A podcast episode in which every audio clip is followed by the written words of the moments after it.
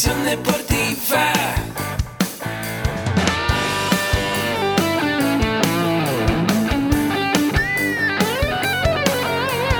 Yo soy Ahmed. Somos guerreros.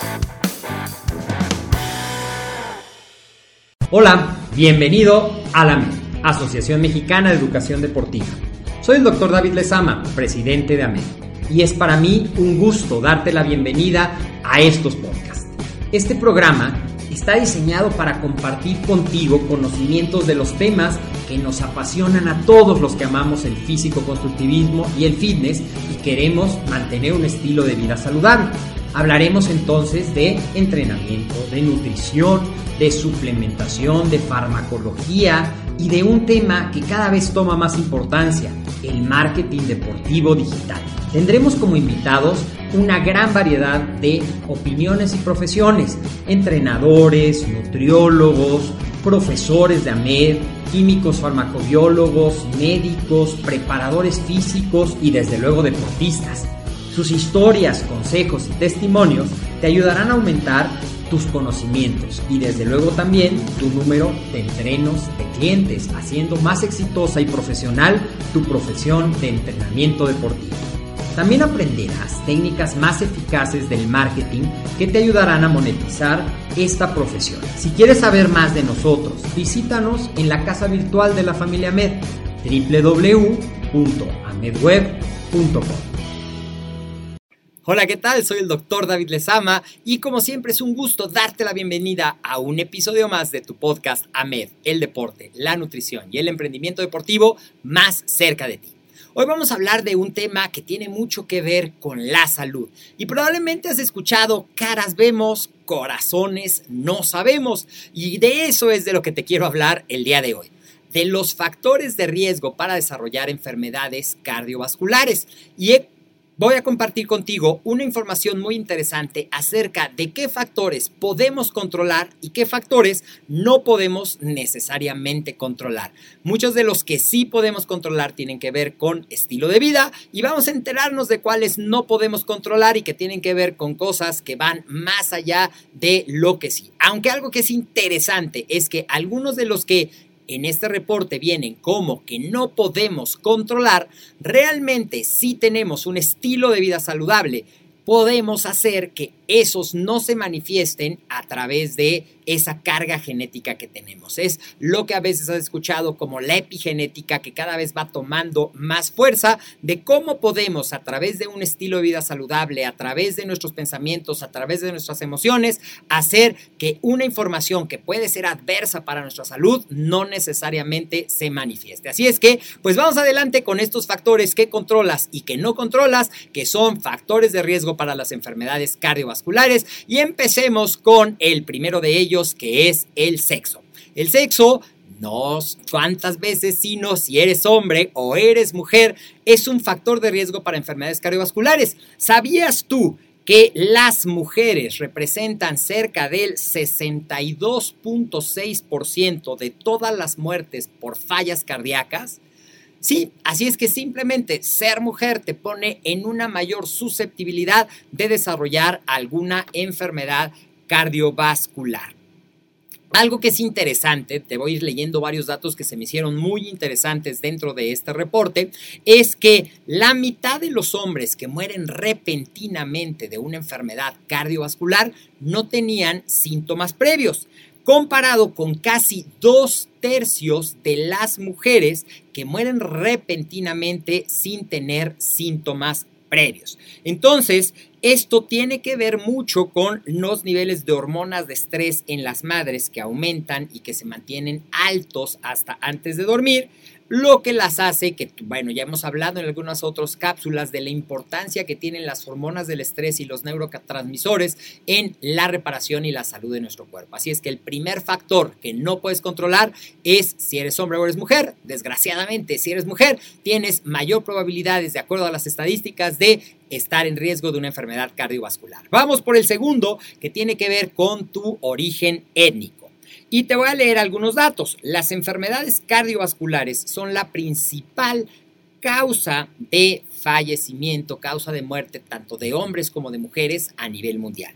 Y en relación al origen étnico, este reporte nos dice que el, para las mujeres afroamericanas es un riesgo 72% más alto de padecer una enfermedad cardiovascular comparadas con las mujeres de raza blanca.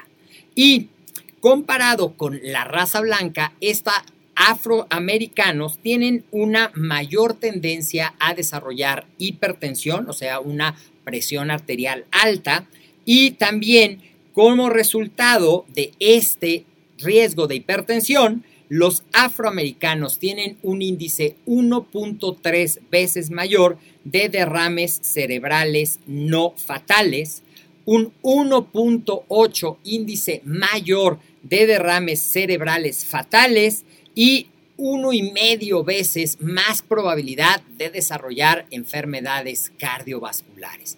Esto es muy interesante y también en estas proporciones, comparado con la raza blanca, también la raza hispánica en este estudio demuestra un ligero aumento, una mayor susceptibilidad para desarrollar enfermedades cardiovasculares. Otro de los factores tiene que ver con la edad. Simplemente por ir aumentando nuestra edad, es decir, por ir envejeciendo, va aumentando el riesgo de tener enfermedades cardiovasculares, de tal manera que los hombres de 45 años en adelante y las mujeres de 55 años en adelante tienen mayores probabilidades de desarrollar una enfermedad cardiovascular comparado con personas más jóvenes. ¿Sabías tú que cerca del 81% de las personas que mueren a causa de enfermedades coronarias tienen 65 años o más? y que la prevalencia de enfermedades cardiovasculares, muertes relacionadas con estas, como pueden ser derrames cerebrales, hipertensión, fallas cardíacas, aumenta drásticamente a medida que vamos envejeciendo. La arteriosclerosis, curiosamente, empieza en etapas tempranas, desde la adolescencia, pero se va manifestando a través de la acumulación de esta capa de colesterol que va dificultando la elasticidad de mis vasos sanguíneos y el paso de sangre y se constituye en un factor de riesgo a medida que vamos avanzando en edad. Dentro de los no controlables ya llevamos tres, sexo, origen étnico y edad. Y hay uno que se maneja como no controlable y es esa carga genética que nosotros tenemos, que puede ser para desarrollar hiperlipidemia, hipercolesterolemia o inclusive diabetes, pero aquí la buena noticia es que el estilo de vida saludable puede hacer que esto no se manifieste o no se manifieste de una manera tan drástica. Y hablando específicamente de la diabetes en personas que ya desarrollaron esta enfermedad y desgraciadamente el panorama cada vez es peor para la diabetes, para la prevalencia, se calcula que dentro de menos de 30 años uno de cada dos adultos tendrá diabetes. Las estadísticas nos dicen que cerca de tres cuartas partes de las personas con diabetes van a morir de alguna enfermedad cardiovascular o relacionada incluso con niveles de glucosa controlados. Así es que desgraciadamente ser diabético también es un factor de riesgo para enfermedades cardiovasculares. Bueno, ahora vamos a platicar de lo que sí puedes hacer y que puedes hacer para controlar estos factores de riesgo. Estos sí dependen de ti, depende de la acción que tomes o de las decisiones que no tomes, siempre lo hemos dicho. Y uno de ellos es la alimentación. Si tienes una alimentación balanceada, que no sea rica en sal, que no sea rica en grasas saturadas ni en azúcar, vas a tener una mayor expectativa de vida y un riesgo menor. En una dieta que es alta en carnes rojas, en sal, en bocadillos salados, en cosas fritas, en postres, en azúcar añadida a los alimentos, es decir, rica en alimentos procesados con sal, grasa, calorías en exceso, el riesgo de desarrollar un ataque cardíaco es hasta 35% mayor que personas que tienen una alimentación más balanceada, con más frutas, con más vegetales, con menos sodio y desde luego con mucha menos azúcar agregada o alimentos procesados con azúcar añadida. Otro de los factores que puede ser un factor de riesgo dentro de los controlables es la sal.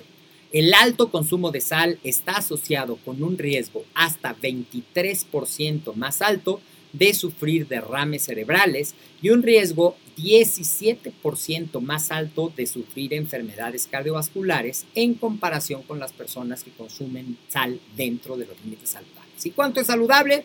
Más o menos entre 2.000 y 2.500 miligramos al día. Así es que también los alimentos procesados, los alimentos con esa cantidad de sal añadida pueden ser un factor de riesgo y es algo que tú sí puedes hacer para mejorar tu salud, sobre todo pensando en que queremos estar bien todo el tiempo que nos toque estar en esta experiencia de vida en la Tierra. Uno de los factores que podemos controlar y que desde luego si tú eres parte de este podcast seguramente ya lo haces y si estás empezando y estás empezando a interesarte, felicidades, porque el ejercicio, el ejercicio, sobre todo el ejercicio cardiovascular, hace que nosotros podamos tener una mayor protección. Y te voy a leer textualmente. El riesgo de tener un problema cardíaco durante la actividad física es considerablemente menor en las personas que hacen ejercicio regularmente. Muchos estudios sugieren que el riesgo de una persona, fíjate nada más esto, qué impresionante es esta estadística el riesgo que tiene una persona sedentaria, es decir, que no hace ejercicio, de desarrollar una enfermedad cardiovascular, es hasta 50 veces mayor comparado con el riesgo de una persona que hace ejercicio con 30 minutos 5 veces a la semana. Tú puedes reducir hasta 50 veces tu riesgo de enfermedades cardiovasculares. Y esto es algo que está en tus manos y que nosotros siempre promovemos en el estilo de vida saludable. Otro factor el peso. El peso tiene mucho que ver con mantenernos saludable, mantenernos con estos factores de riesgo controlados y las estadísticas dicen que los individuos con sobrepeso moderado mostraron un riesgo mayor 32% a enfermedades cardiovasculares, mientras que las personas con obesidad, ya con un grado de sobrepeso que pone en peligro su salud, hasta un 81% mayor riesgo a desarrollar una enfermedad cardiovascular comparado con las personas que se mantienen en un peso normal y saludable. Otro de los factores de riesgo que puedes controlar es el tabaco. Los fumadores tienen el doble de riesgo de sufrir repentinamente una muerte cardíaca o un derrame cerebral en comparación con los no fumadores. Así es que ya lo sabes, antes de fumar, acuérdate que eso es algo que puedes controlar y que puede duplicar o reducir a la mitad tu riesgo de enfermedades cardiovasculares. Tú eliges cuál camino tomar. El alcohol. Consumir dos o más bebidas alcohólicas al día aumenta la presión sanguínea y el riesgo a largo plazo de desarrollar hipertensión. Beber más de tres bebidas alcohólicas al día tiene un efecto tóxico directo para el corazón, lo que conduce a una presión sanguínea elevada, a un corazón dilatado y debilitado, a una insuficiencia cardíaca congestiva y a un mayor riesgo de derrames cerebrales. Así es que, pues bueno, otro factor más para tener moderación con esto que te he mencionado, sal, tabaco, alcohol. Y finalmente, algo que pues no podemos eliminar, pero tenemos que aprender a gestionar a través de la meditación, a través de la relajación, a través del ejercicio, es el estrés. Porque el estrés impone una mayor carga de trabajo en el corazón por esta fisiología hormonal que ya hemos platicado, adrenalina, noradrenalina, cortisol, que se generan cuando estamos estresados como mecanismo de respuesta fisiológica, pero si se mantiene ese estrés todo el tiempo, pues es un mayor riesgo de causar ataques cardíacos, muertes por causas cardíacas, insuficiencias cardíacas, arritmias. Así es que pues el estrés no va a desaparecer. Lo que sí podemos hacer es desarrollar técnicas para controlarlo, para mejorar nuestra respuesta al estrés. Súper interesante información acerca de lo que podemos y no podemos controlar sobre los riesgos de sufrir enfermedades cardiovasculares. Espero que esta información te resulte de valor y la compartas con todo aquel que tú piensas que puede beneficiarse. También compartas estos episodios si te gustan para que esta familia MED cada vez sea más grande. Recuerda que nos puedes escuchar en iTunes, en iBox, en SoundCloud, en Spotify, en cualquiera que sea tu plataforma favorita. Busca el podcast AMED, el deporte, la nutrición y el emprendimiento más cerca de ti. Y desde luego también en nuestro sitio web www.amedweb.com. Yo soy el doctor David Lezama y nos vemos muy pronto en otro episodio.